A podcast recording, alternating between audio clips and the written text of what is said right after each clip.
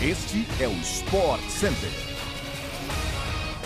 Um bom dia para você, fã do esporte. Chegamos com mais um podcast do Sport Center que vai ao ar de segunda a sexta-feira, às 6 horas da manhã, além de uma edição extra às sextas à tarde. Eu sou Luciano Amaral e não se esqueça de seguir o nosso programa no seu tocador preferido de podcasts. O Sport Center, vale lembrar, também chega diariamente na TV, ao vivo pela ESPN no Star Plus. Hoje são três edições: 11 da manhã, 8 da noite e também 11 da noite. Vambora, que está começando mais um podcast do Sport Center.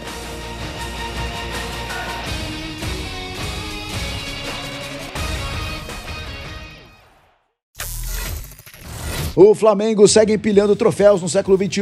Com a conquista da Copa do Brasil sobre o Corinthians nos pênaltis, o rubro-negro se isolou ainda mais na lista dos times brasileiros com mais títulos desde 2001.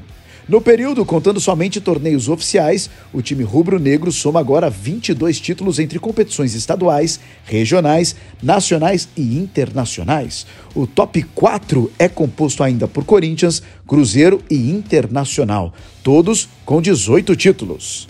O Flamengo segue na média de uma conquista por temporada no atual século.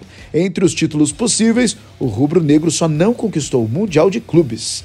E desde 2001, apenas três times brasileiros levantaram a principal disputa entre clubes de diferentes continentes do mundo: São Paulo, Internacional e Corinthians.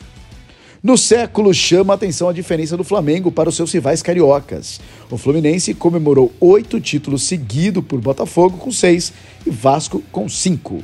O trio junto soma 19 taças desde 2001, três a menos que o rubro-negro. Cristiano Ronaldo se pronunciou depois de ser afastado do Manchester United nessa quinta-feira. Em postagem nas redes sociais, o atacante português declarou que o calor do momento prevaleceu em referência ao fato de ter deixado o campo de Old Trafford antes do apito final, durante a vitória dos Diablos Vermelhos por 2 a 0 sobre o Tottenham na última quinta-feira pela Premier League. Cristiano Ronaldo se pronunciou depois de ser afastado do Manchester United nessa quinta-feira.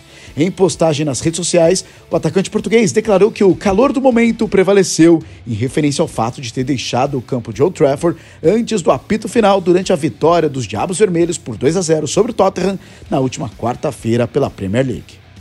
Como parte do afastamento, Cristiano Ronaldo não será escalado para o clássico contra o Chelsea no final de semana em Stamford Bridge, conforme adiantou o Manchester United em comunicado oficial mais cedo. Na partida da última quarta-feira contra o Tottenham, o craque português não gostou de não ter sido utilizado e abandonou o banco de reservas aos 44 do segundo tempo antes dos acréscimos. O duelo entre Chelsea e Manchester United acontece nesse sábado, às 1h30 da tarde, com transmissão exclusiva do Star Plus.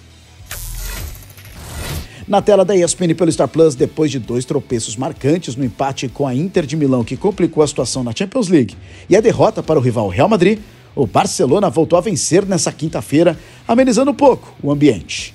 Com dois gols de Lewandowski e um de Ansu Fati, todos marcados no primeiro tempo, em um intervalo de sete minutos, o Barça fez 3 a 0 no Vila Real, fechando a décima rodada do Campeonato Espanhol. Com transmissão exclusiva do Star Plus, o Arsenal não precisou de muito para derrotar o PSV por 1 a 0 nessa quinta-feira, em jogo atrasado da segunda rodada do Grupo A da Liga Europa em Londres. Chaka marcou o gol da vitória aos 25 minutos do segundo tempo e apesar de os Gunners não terem imprimido um ritmo de tanta pressão, Benítez fez boas defesas que evitaram um placar mais elástico. O Arsenal volta a campo nesse domingo, às 10 horas da manhã, contra o Southampton na tela da ESPN pelo Star Plus. Já o Barça entra em campo 4 horas da tarde contra o Atlético Bilbao, com transmissão exclusiva do Star Plus. Nesta quarta-feira, a dupla formada por Luiz Stefani e Storm Sanders enfrentou a norte-americana Nicole Melicá e a australiana Ellen Pérez pela segunda rodada do WTA 1000 de Guadalajara, no México com parciais de 7-6, 7-3, 4-6 e 10-8, a brasileira e a sua companheira australiana venceram por 2 sets a 1 e avançaram às quartas de final. As quartas também podem contar com a brasileira Beatriz Haddad Maia. A transmissão do WTA 1000 de Guadalajara começa às 4 horas da tarde, com os jogos das quartas de final nesta sexta-feira na tela da ESPN pelo Star Plus. O fã do esporte americano também acompanha as rodadas da NHL, que começam 9h30, além da rodada do basquete da NBA, às 11 horas da noite.